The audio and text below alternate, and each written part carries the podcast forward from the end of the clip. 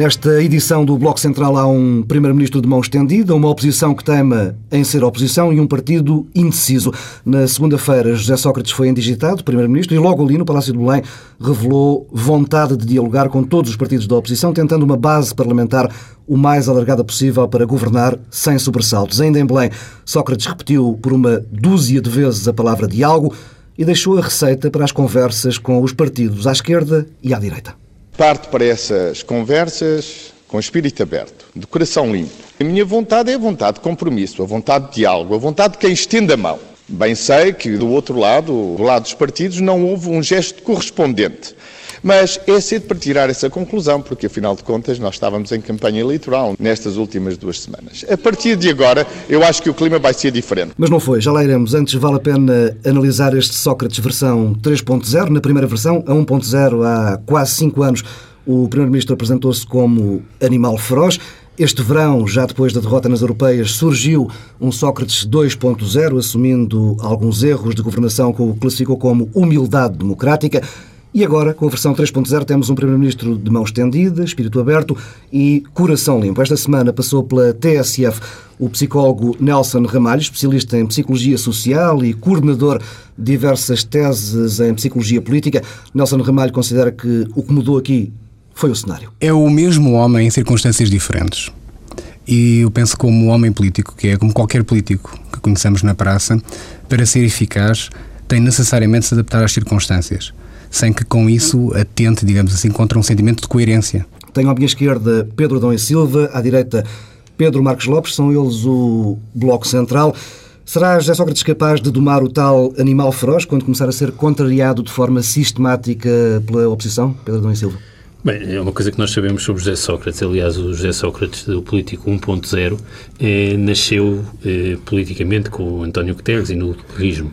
E, portanto, o José Sócrates é uma coisa que é um político profissional é capaz de se adaptar às circunstâncias. E as circunstâncias obrigam-no um, a ser um político mais dialogante. Eu acho que, aliás, um, José Sócrates terá uh, toda a flexibilidade tática combinada com rigidez estratégica. E é isso que os próximos anos pedem, uh, sob pena uh, dele não sobreviver enquanto Primeiro-Ministro tem, tem esta mesma fé nesta capacidade de adaptação de José Sócrates, Pedro Marcos Lopes? Da parte que eu concordo é que não há dúvida nenhuma que José Sócrates é um político profissional, muito experimentado e que tem essa capacidade, que o psicólogo Nelson Ramalho dizia, de se adaptar às diversas circunstâncias. Aliás, é uma das, é uma das competências básicas de um político. Não, por acaso não, não, não concordo inteiramente, porque... Eh, bem, mas isso será para outra altura.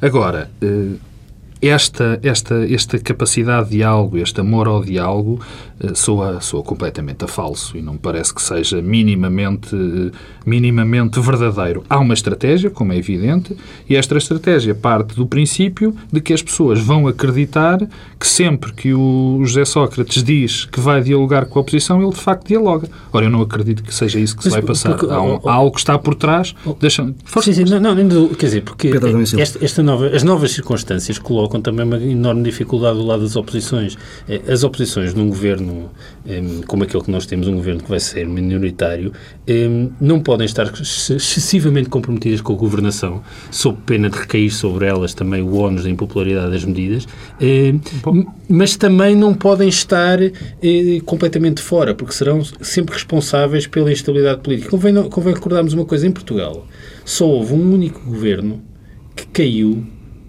por força do trabalho da oposição, eh, que foi o governo do primeiro governo minoritário do PSD de Cavaco Silva, em 87. Que é um excelente paralelo. Não, é um excelente, não é um excelente paralelo por causa de é. o contexto e a conjuntura económica é radicalmente diferente e era um governo que estava a iniciar funções. E este é um governo que tem, uma, tem um ah, lastro de maioria absoluta e que Pedro, mas em termos da conjuntura política e do, do arranjo possível. Não, é, é porque em Portugal eh, os governos eh, não caem por força das oposições no Parlamento, só que só aconteceu dessa vez. E o que aconteceu dessa vez foi que a seguir o mesmo governo foi a eleições e teve uma maioria esmagadora e as, e as oposições foram muito eh, penalizadas. Temos o caso também um pouco diferente, que é eh, não de penalização das oposições pela estabilidade, mas de eh, contaminação das oposições pelo trabalho da governação da Alemanha recentemente, em que os partidos estão coligados no governo e o partido mais pequeno, quando se candidata separado, é muito penalizado e quem é favorecido é quem está mas, no poder. Mas, Pedro, repara, quando eu faço o paralelo, e eu parece-me que o paralelo é lógico, tem a ver com, com, com o seguinte.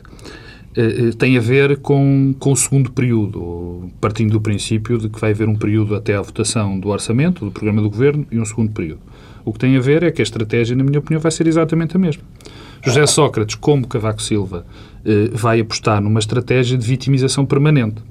Ou seja, tudo aquilo que não for feito é por culpa das oposições. O PS vai ter um programa perfeito para conduzir o país, mas as oposições não vão querer.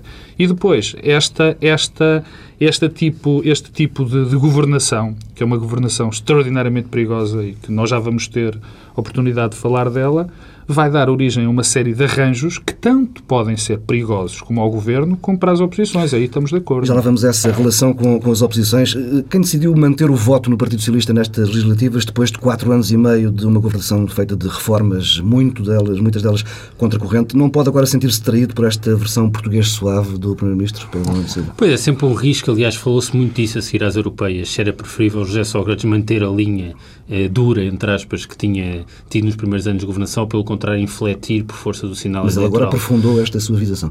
Eh, também não tem alternativa. Eh, e eu parece-me que as circunstâncias são muito diferentes e, portanto, ele tem de se adaptar às circunstâncias. E exatamente para poder permitir que sejam as oposições mais penalizadas, porque é uma coisa que acontece quando os governos são minoritários. Ao mesmo tempo que o Parlamento passa a ser o epicentro da discussão política, o governo como não há uma coligação parlamentar, o Governo tem de procurar apoios eh, em três outros sítios, que é opinião pública, claro. Presidência da República e parceiros sociais. Oh Pedro, deixa-me interromper. Há, há, aqui um ponto que tu disseste que pode não ser verdade e o mais do que provavelmente vai ser verdade. É que provavelmente o epicentro da, da atividade política, não temos dúvida, mas da oposição de facto ao Governo pode não ser, mais uma vez, no Parlamento. Não, exatamente. Porque a questão que se levanta, e desculpa interromper-te, a questão que se levanta é esta. Se o PSD, de facto, mudar de, de, de liderança, mais uma vez vamos ter a circunstância da oposição ser feita através dos mídias, através de outro tipo de, de, de, locais onde a confrontação política vai dizia, deixar Mas eu aqui não dizia tanto a oposição, diz exatamente porque o governo não consegue ser maioritário no Parlamento, vai procurar formar uma maioria ou com os parceiros sociais, coisa que aliás Cavaco Silva fez frequentemente enquanto era Primeiro-Ministro. 85, mais uma vez, ou, Pedro. Eh, com a opinião pública, portanto a ideia de manter taxas de popularidade elevadas como forma de reprimir a vontade das oposições de derrubarem o Governo, ou com a Presidência da República, sendo que este último cenário é o menos viável. Mas há só uma coisa, Paulo, deixa-me só dizer que é é, há, não sei se as pessoas têm consciência que nós, nós Portugal, é, nesta semana, é, colocámos uma posição que é absolutamente singular na Europa 27. nós temos, um pouco por toda a Europa, três tipos de soluções governativas. Governos de maioria absoluta de um único partido, que só acontecem nós éramos uma exceção, Portugal até agora, só acontecem quando os sistemas eleitorais são maioritários hum. ou com bónus maioritários. Ou seja, Inglaterra, França, a Grécia, que tem um bónus maioritário, ou sistemas que são de facto bipartidários, como por exemplo Malta, que é um país pequeno, mas ainda assim tem só dois partidos que elegem. Depois o que é que há? Há governos de coligação no governo, com ministros de vários partidos, e governos que têm uma coligação parlamentar, ainda que não necessariamente refletida. Agora, governos de maioria relativa, sem coligação no Parlamento, só existem em Portugal. E, e, e porquê? Porque produzem instabilidade política.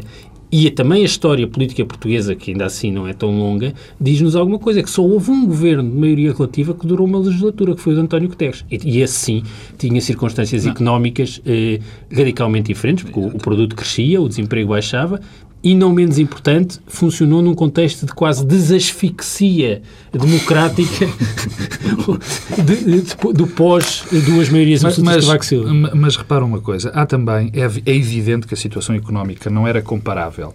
Agora, o que me parece também evidente é, é, é a circunstância, a, eh, a percepção popular da governação. Isso é muito importante porque a percepção que, que, que, a população tem é de que este, estes anos que se aproximam vão ser muito difíceis. Isso tem o seu valor político, como é evidente, e não o podemos desmerecer. O grave problema, e, e adiantando um bocadinho, é a questão de nós de corrermos o risco de termos uma governação censitária. E este é um, este é um dado muito relevante. Porque... Aliás, as coligações negativas ajudam isso. É evidente. E há, e há duas, dois, é dois ou três temas no horizonte claro, com coligações claro. negativas. A governação censitária é extraordinariamente perigosa, porque já é tudo muito bonito. Nós falamos, temos a mania todos de falar, acerca de, de agora o Parlamento vai ser o epicentro da vontade política e realmente agora as pessoas estão mesmo representadas porque vão, porque, porque de facto os partidos têm uma posição que podem efetivamente vetar, vetar entre aspas, bem, bem, bem entendido, todo o tipo de medidas. Mas este país precisa tudo menos disso. Quer dizer, nós não podemos viver em referendo constante. O referendo constante não, não permite que, hajam, que existam reformas. O referendo constante torna este país completamente bipolar na maior parte das questões. É evidente que isto também é evidente que as negociações políticas vão ser feitas não em função de cada dossiê, mas é em função do conjunto da governação. Ninguém espera. Paulo, só para acabar.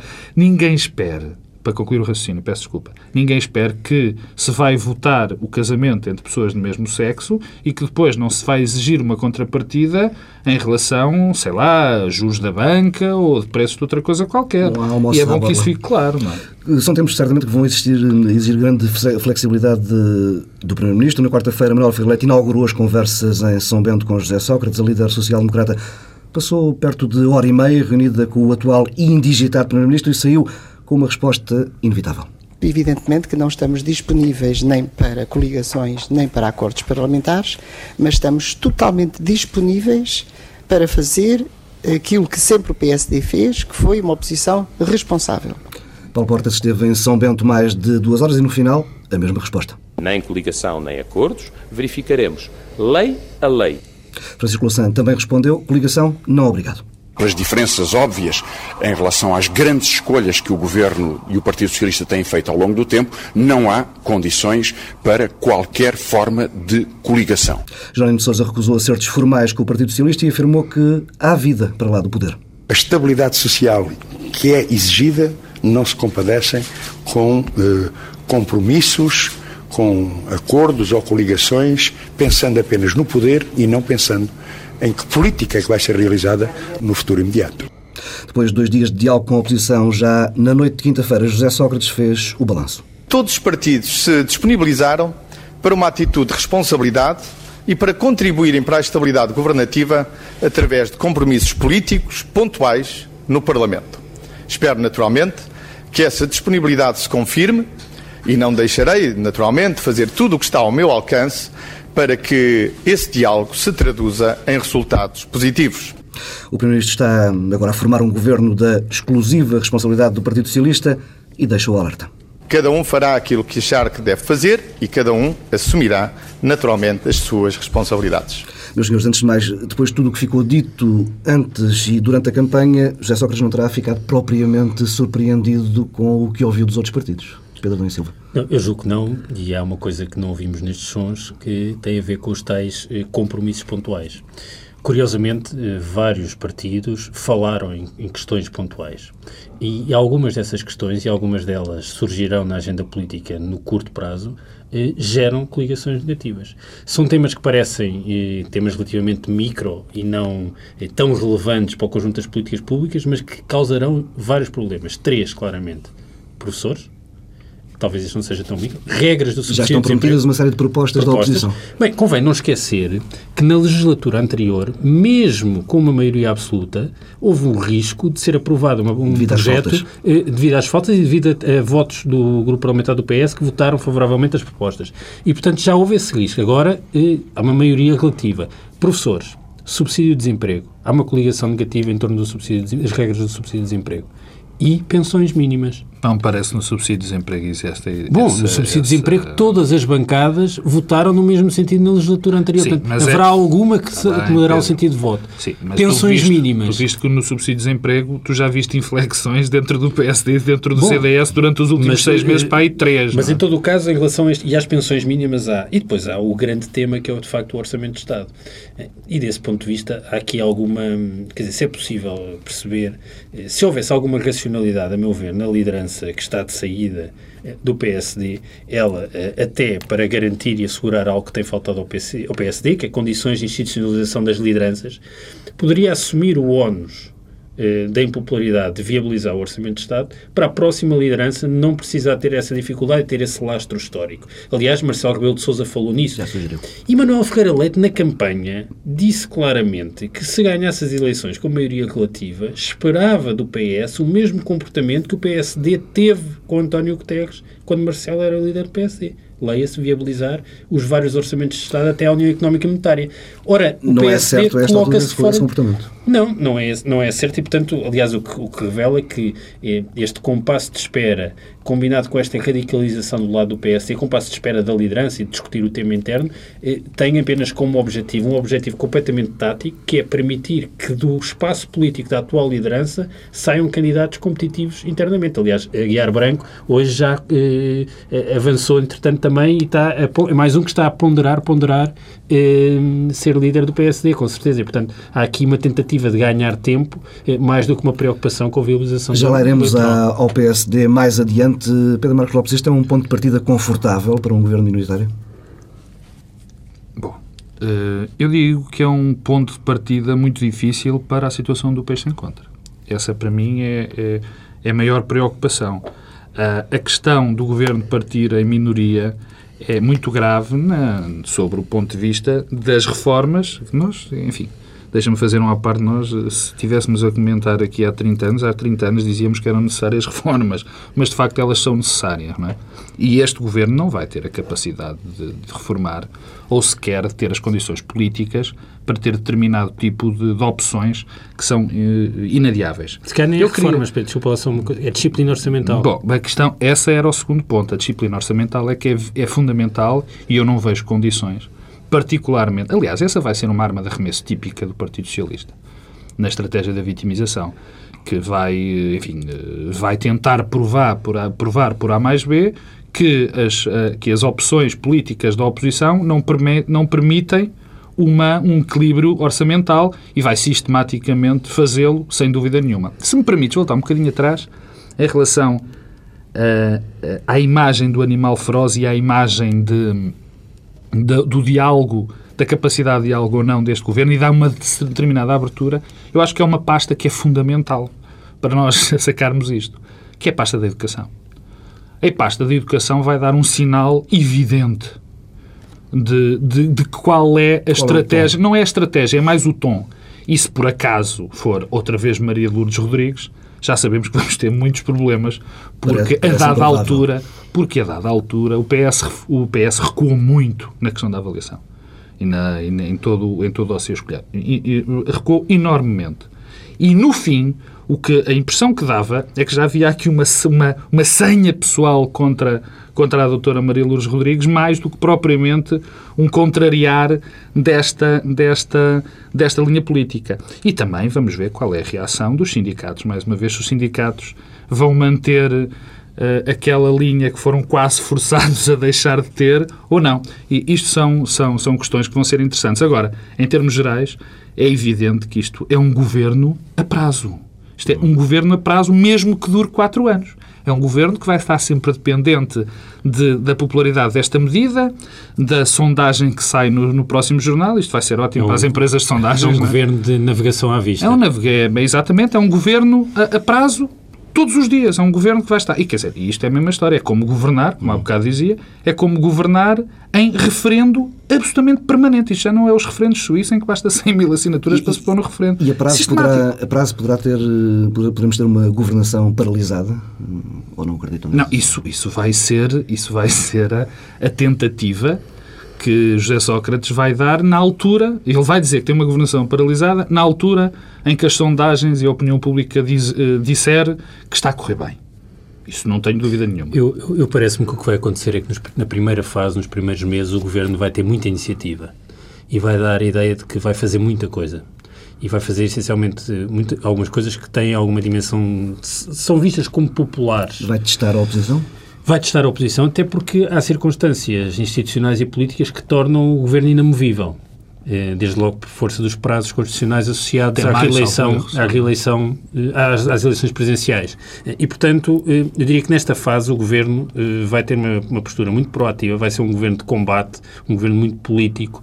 Julgo que um Governo à imagem daquele que tivemos nesta legislatura anterior, ou mesmo dos governos de António Guterres, cheio de pessoas fora da vida política e da vida partidária, professores universitários, não será esse o Governo que sairá. E, portanto, vai ser um Governo de um género diferente, de um tipo tipo diferente. E depois uh, as presenciais serão uh, o fim do jogo e o princípio de um prolongamento. Aliás, não, se me das licença, não é, não, não foi, não é completamente especiando, não é, convém às vezes ouvir o professor Marcelo Rebelo Sousa, nem tanto, nem tantas vezes assim, mas às vezes convém ouvir, quando ele disse antes das autárquicas que o PSD ia, tentando marcar uma agenda, ia entrar agora numa grande luta. E a grande luta qual era? Era a reeleição do professor Cavaco Silva. É que nós vamos ter uma mistura de, de, de, de combates, de vários combates políticos, Uh, muito interessantes. O mesmo é válido no campo político à esquerda. Não, não, exatamente. Não, exatamente. Tanto no campo político à esquerda como na direita. À esquerda, provavelmente, de uma maneira mais, mais, mais intensa do que à direita, porque quem pensa que Manuel Alegre é um dado adquirido como não candidato, é, é um do PS natural, é? está muito longe de, de, de, ter razão, digo eu. Não? Acreditam que houve nesta série de conversas uh, ao longo da semana que passou uh, entre José Sócrates e a oposição, houve aqui uma real vontade de conseguir uma base de apoio confortável, maioritário para o novo governo, ou terá sido apenas uma encenação de abertura a coligações e acordos, apenas para poder responsabilizar mais tarde a oposição por falhanços futuros? Pedro Silva. Bem, eu acho que ninguém esperava qualquer espécie de entendimento. Quer dizer, é um, essa também é uma das singularidades nacionais. É que os partidos, pura e simplesmente, não são capazes de negociar. E negociar significa as partes eh, terem uma posição inicial e saírem da sua posição inicial para um ponto de algum encontro e interseção entre as duas posições. E, portanto, isso não acontece em Portugal. É isso que impede eh, que haja soluções eh, governativas de coligação ou de outro género. Porque, de facto, há uma, uma distância programática, nomeadamente no campo político à esquerda, que não é igual, não é simétrica simétrica que acontece à direita. Esse é um dos bloqueios da política portuguesa. A política portuguesa à esquerda está bloqueada, enquanto à direita o PSD e o CDS eh, são capazes de... E bloqueada em três lados, não é, Pedro? Pois, em três já está Mas eu, eu acho que isso também... Eh, eu já, já regresso a tudo, mas a questão dos três lados é interessante, porque eh, durante, havia uma expectativa que o espaço político à esquerda do PS teria um score, um resultado eleitoral acima dos 20%, ou por volta dos 20%, e isso não se concretizou. Eh, o, o voto somado do Bloco com o PC está aos níveis que, por exemplo, a APU já teve eh, há, há, tempos atrás. E quando Salgado Desenha definiu o PS como partido de charneira entre o espaço político à direita e um espaço político à esquerda constituído pela APU e também os pequenos partidos de extrema-esquerda, eh, eh, a situação era, aliás, diferente. Muito diferente as eh, Porque é. somar os eleitores do Bloco de Esquerda com os do PC é um erro, como as autárquicas hum. mostraram. O eleitorado do Bloco de Esquerda é um eleitorado muito mais poroso, muito mais influenciável ao Partido Socialista e muito capaz de regressar ao Partido Socialista, como aconteceu em Lisboa. Pouco a imagem do CDS à direita. E, portanto, os três blocos não são exatamente a mesma coisa, porque Bloco de Esquerda e PC não constituem um bloco. Ah, nós temos quatro blocos, não temos três, E, portanto, claramente. isso torna, torna tudo isto mais, mais difícil. Agora, eh, é evidente que não se esperava eh, nada de especial destas, destas reuniões. Curiosamente, eh, no passado, numa situação semelhante, no primeiro ou no segundo governo constitucional do PS, com Mário Soares, já tinha havido este, este ensaio de eh, falar com, com o CDS na altura e com o PC. E, e, portanto, eh, é uma repetição da história. Sim, mas, oh Pedro, com uma curiosidade, nunca nessa altura, recordo-me bem, nunca nessa altura, aliás, há, há, uma perplexidade nisto tudo, quer dizer, que nós que falamos sobre isto e que e jornalistas, ninguém se espantou rigorosamente nada quando a doutora Manuel Ferreira Leite veio dizer eh, que o Primeiro-Ministro nos propôs uma, propôs uma coligação e nós dissemos que não. Normalmente isto seria um facto político de análise. Quer dizer, o líder da oposição, a líder da oposição vai e o primeiro-ministro confronta diretamente à minha senhora, quer fazer uma coligação comigo? Isto normalmente seria um fenómeno político. Ninguém ligou. Ninguém ligou por uma razão porque ambos sabiam que estavam perfeitamente impossível a brincar. Não é? mas, é? mas, fundo, mas, não. mas, não é completamente impossível. Isso também é outro dos problemas e outro dos bloqueios da política portuguesa. É, Pedro, não, nesta conjuntura sim, mas programaticamente e isso também é um dos não dramas da afastados quanto isso. Pois, não estão. Eu acho que estão mais afastados do que estavam, se calhar, há 20 anos. um, talvez até em questões simbólicas mais do que em questões duras das políticas públicas. Mas um, um, dos, um dos bloqueios da política em Portugal é também esse, é que o partido que programaticamente está mais próximo do Partido Socialista é de facto o PSD. Mas o partido que programaticamente está mais próximo do PSD, do PSD não é o Partido Socialista, é o CDS. Certo. E a distância que vai do PS aos partidos à sua esquerda em questões programáticas, nas questões duras da governação, é muito superior à distância Eu, o, que vai ao PSD. Pedro, o Pedro está a fazer aqui um exercício... Enfim, geométrico. Não, não é um exercício geométrico, mas é um exercício que o quase pode levar à liderança do Partido Social Democrata.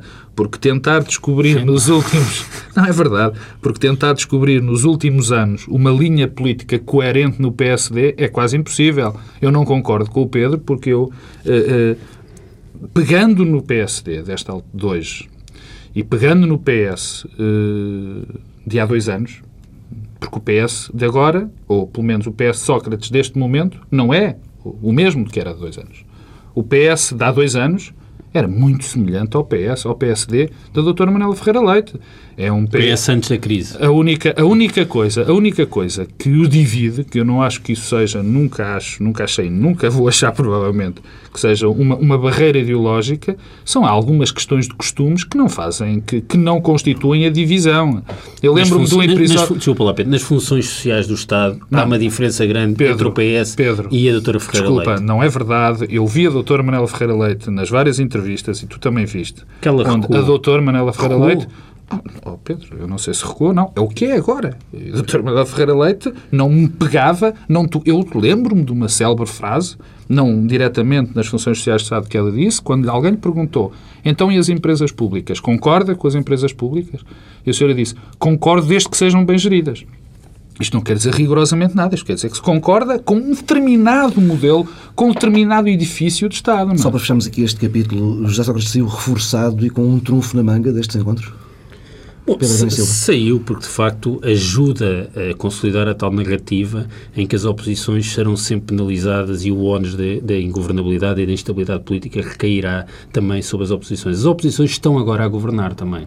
Enquanto na, na, no ciclo político anterior as oposições podiam formar coligações negativas, podiam estar permanentemente em oposição, isso não tinha consequências. Agora tem consequências. e, portanto, fazem parte da governação e, portanto, são responsáveis também por aquilo não, que acontecer. Eles e fazem ponto, parte, elas não, fazem parte da desgovernação. Não, aspas, não, por isso fazem parte da governação no sentido Sim, que tem consequências. Okay, Há okay. consequências das suas claro. ações políticas. Pedro Marcos Lopes, podemos ver José Sócrates aqui uns tempos a pedir para o deixarem trabalhar? Ah, isso eu acho que já o fez, não é? Aliás, José Sócrates já pediu. O José Sócrates, até em maioria absoluta, pediu para o deixarem trabalhar. E agora vai ter todas Tal as. Tal como Cavaco Silva, a frase foi Tal, a, a invenção é de Cavaco Silva, não é? Numa altura em que não ia ao Parlamento, ao contrário de José Sócrates, Sim, vai de 15 há, em 15 há aqui, há aqui uma diferença, e, e, aqui, e, essa, e essa é uma diferença que, que, que se tem de elogiar. E uma, nós não podemos esquecer que foi o governo de José Sócrates e foi o Partido Socialista que, de facto, ajudou a esta frase na moda, que o epicentro da vida política seja de facto o Parlamento. Nunca nenhum Primeiro-Ministro foi tanto ao Parlamento. Aliás, e o que lhe deu algum traquejo e provavelmente mais algumas mais alguma capacidade, mais alguma flexibilidade que não demonstrava no, no princípio. Bem, fechado o ciclo, o ciclo, eleitoral, o PSD começa a fazer contas, já por aqui falámos um pouco deles. Os social-democratas ganharam as europeias, perderam as legislativas e depois tiveram uma espécie de meia vitória nas autárquicas.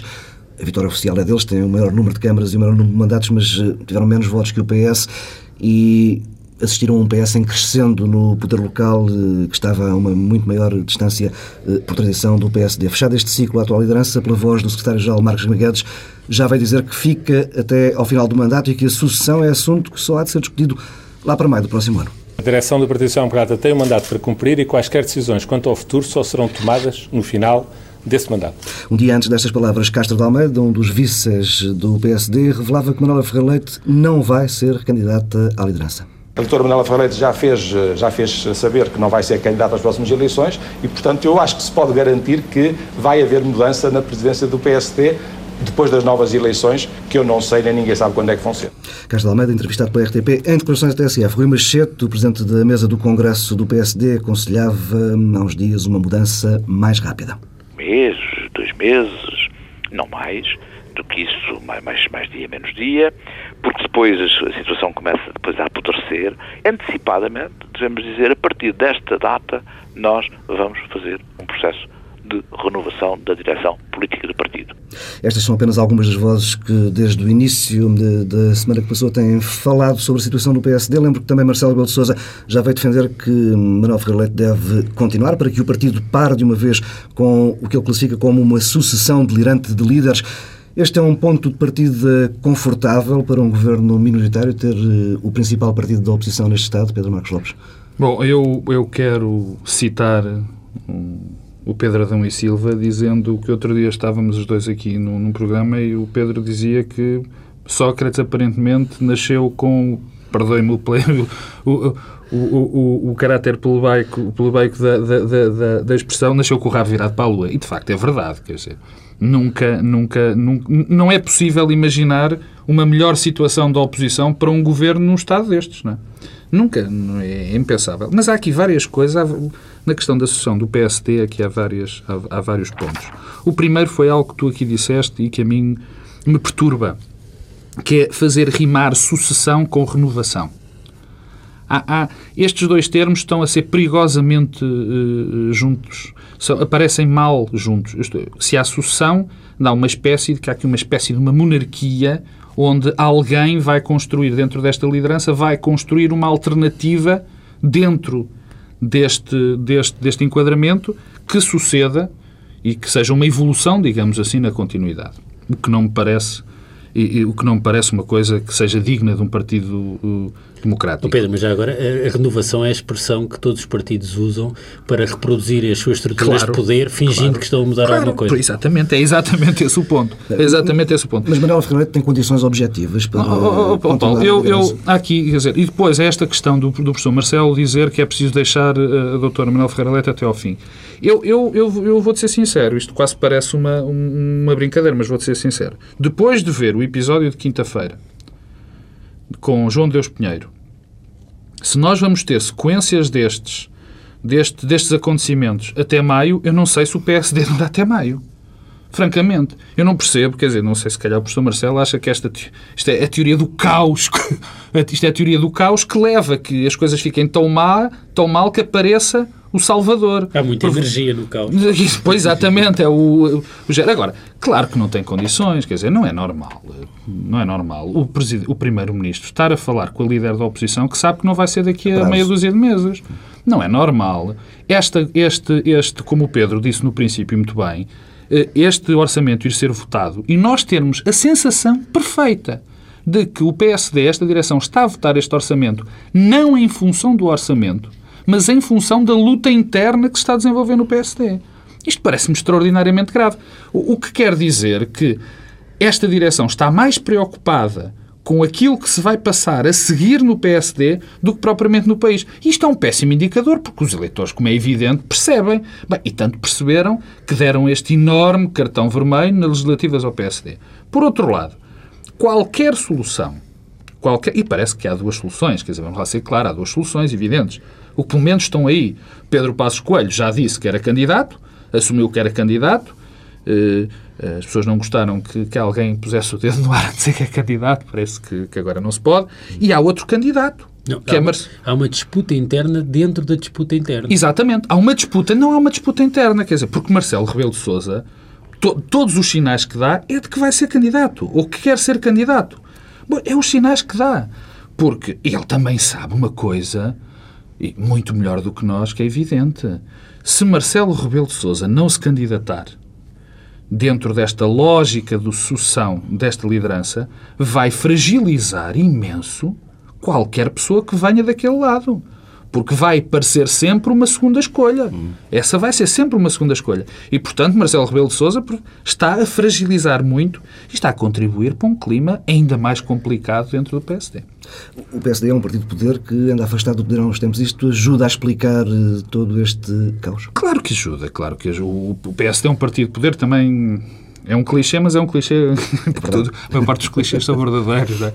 E é verdade que sim, já está afastado do poder há muito tempo. Isto ajuda a explicar, ajuda a explicar muita coisa, tanto, mas a primeira coisa, e é verdade, é, é a questão da institucionalização, quer dizer, o, o que nós vemos aqui é este sinal, e eu vou-me repetir, há um sinal evidente. Quando nós, eleitores, começamos a pensar que há uma votação relevante para o país que vai ser feita não em função do orçamento por ele próprio, mas em função de uma guerra interna, é evidente que os eleitores pensarão duas vezes antes de votar no PSD. Por outro lado, há um fenómeno muito interessante no PSD.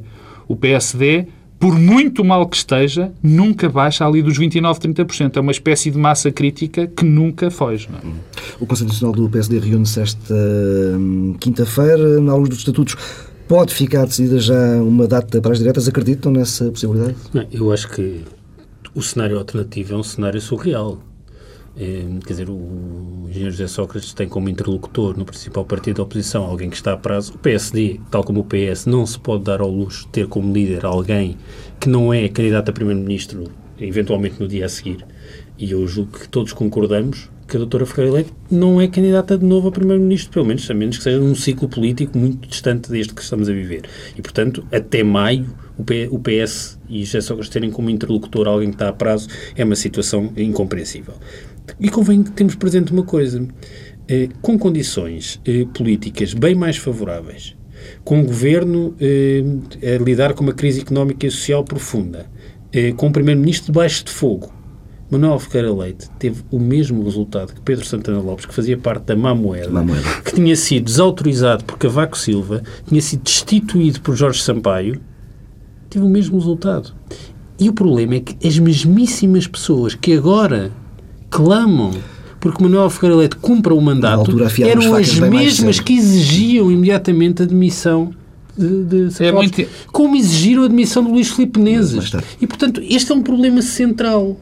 É que há, há aqui uma crise de legitimidade de algumas direções do PSD que não se eh, que não se realiza, que não acontece com outras com outras com é muito outras interessante direções. oh Pedro desculpa há, uma, há, um, há um conjunto de, de frases ditas de Santana Lopes depois de Santana Lopes ter perdido as eleições por Marcelo Rebelo Sousa e Pacheco Pereira são que são que chegam quase a ser hilariantes que são as mesmas pessoas que pediram a demissão imediata são os dois que agora estão a apelar não, que como é que, quer dizer, como é que eh, negam, no caso a Pedro Passos Coelho, porque é o único candidato já anunciado, eh, as mesmas condições que exigiram a Santana Lopes e Luís Filipe Menezes. Ora, este problema da discussão do PSD, se passar nestes termos, fragiliza a institucionalização, como fragiliza a percepção que se torna clara de que este compasso de espera e a, e a, e a, e a relação tática com a viabilização do Orçamento de Estado, e convém não esquecer que há dias falava-se da possibilidade de uma moção de rejeição, Quer dizer, a linha dura dentro de, de, de, de da facção de Manuel Ferreira Leite defendia uma moção de rejeição 15 dias depois das eleições,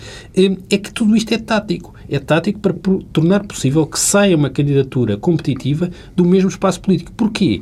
Porque eh, o Parlamento, eh, as listas, tem novamente o problema das listas. Ao fazer as listas ao Parlamento, Manuel Ferreira excluiu Exato todos os outros, uh, todas as outras uh, uh, fações internas. E, portanto, tem no espaço parlamentar um fórum ideal para a afirmação de novos protagonistas. e como muita coisa se passará no Parlamento nos próximos meses, é possível que o líder do PSD no, no Parlamento, Aguiar Branco, da incubadora parlamentar, é? tenha uma incubadora para se tornar competitivo e, portanto, isto vai servir para criar um candidato potencial e depois tem este lado singular de haver alguns sinais e alguns indícios de que há uma competição interna entre Paulo Rangel e Aguiar Branco, por exemplo, para não ir mais longe. Pedro Adão e Silva, Pedro Marcos Lopes, o Bloco Central junta-se para a semana à mesma hora, talvez já com um governo novo para analisar.